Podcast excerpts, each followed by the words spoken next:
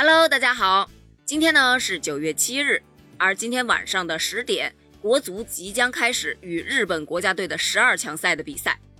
然而呢，在赛前却传来了一个令人十分不爽的消息。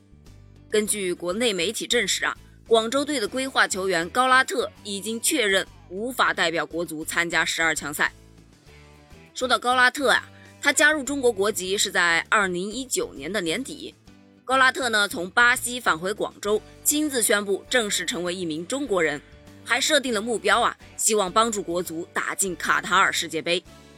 作为中超和亚冠的 MVP 以及金靴射手，高拉特呀是被视为最强的规划球员，并且啊他没有为巴西国家队在国际 A 级赛事中出场过，是完全符合代表国足出场的条件的。结果呢，在二零二零年，国际足联突然修改了规划条例。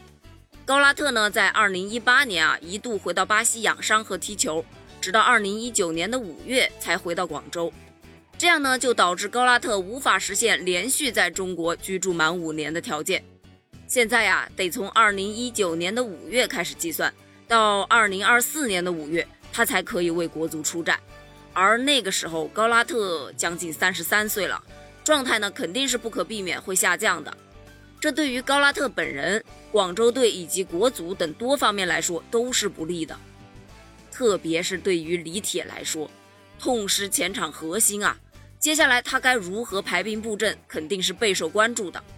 一旦输球的话，那李铁肯定还是受到质疑最多的那个人。